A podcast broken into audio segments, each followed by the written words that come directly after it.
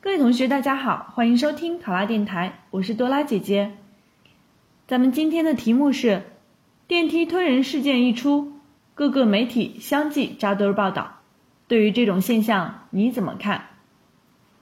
考生开始答题。二零一七年七月，湖北电梯吞人事件中，母亲将幼子拖出，自己却被电梯吞没这一社会事件，被媒体扎堆报道，三天内。霸占着各大新闻媒体的热点头条，各式各样的急救措施的传播，让事件被过度演绎，引发安全恐慌。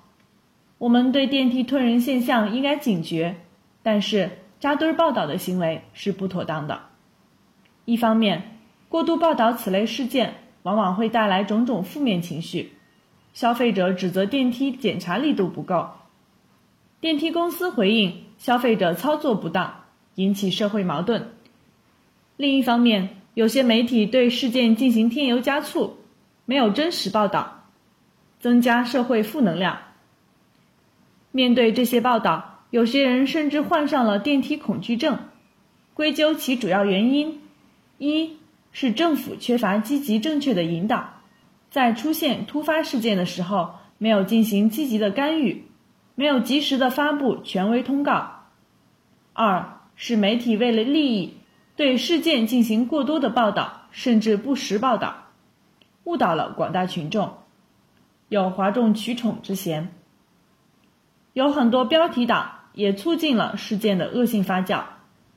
三是群众普遍从众心理强，媒体怎么写，群众就认为是什么，没有去了解事件的真实面貌。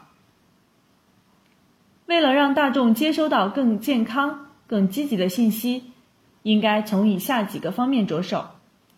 首先，政府要对突发事件进行积极干预，展开相关调查，及时发布权威通告。同时，对于电梯等公共设施的安全要加强监管，质量上要严格把关，并督促相关部门定期检查。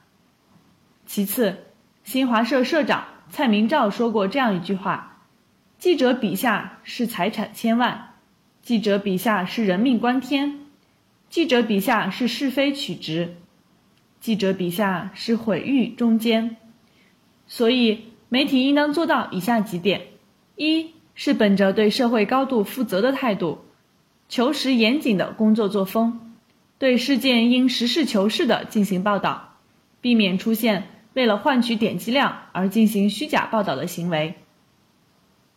二是针对此类事件，应传播正确的紧急救护和电梯乘坐知识，引导大众正确的看待此类事件，并能够更加规范的乘坐电梯。三是媒体自身应加强对自身新闻稿件的审核，避免信息的重复，造成资源的浪费。媒体之间应该建立互相监督机制，督促媒体业健康发展。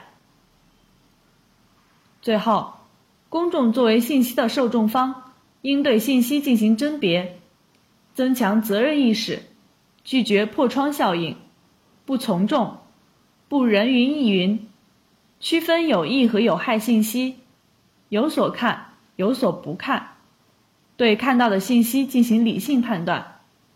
考生答题完毕。想要获得本题的思维导图以及更多的公考资讯，请关注“考拉公考”微信公众号。上考拉，考上了！我是多拉姐姐，咱们下期再见。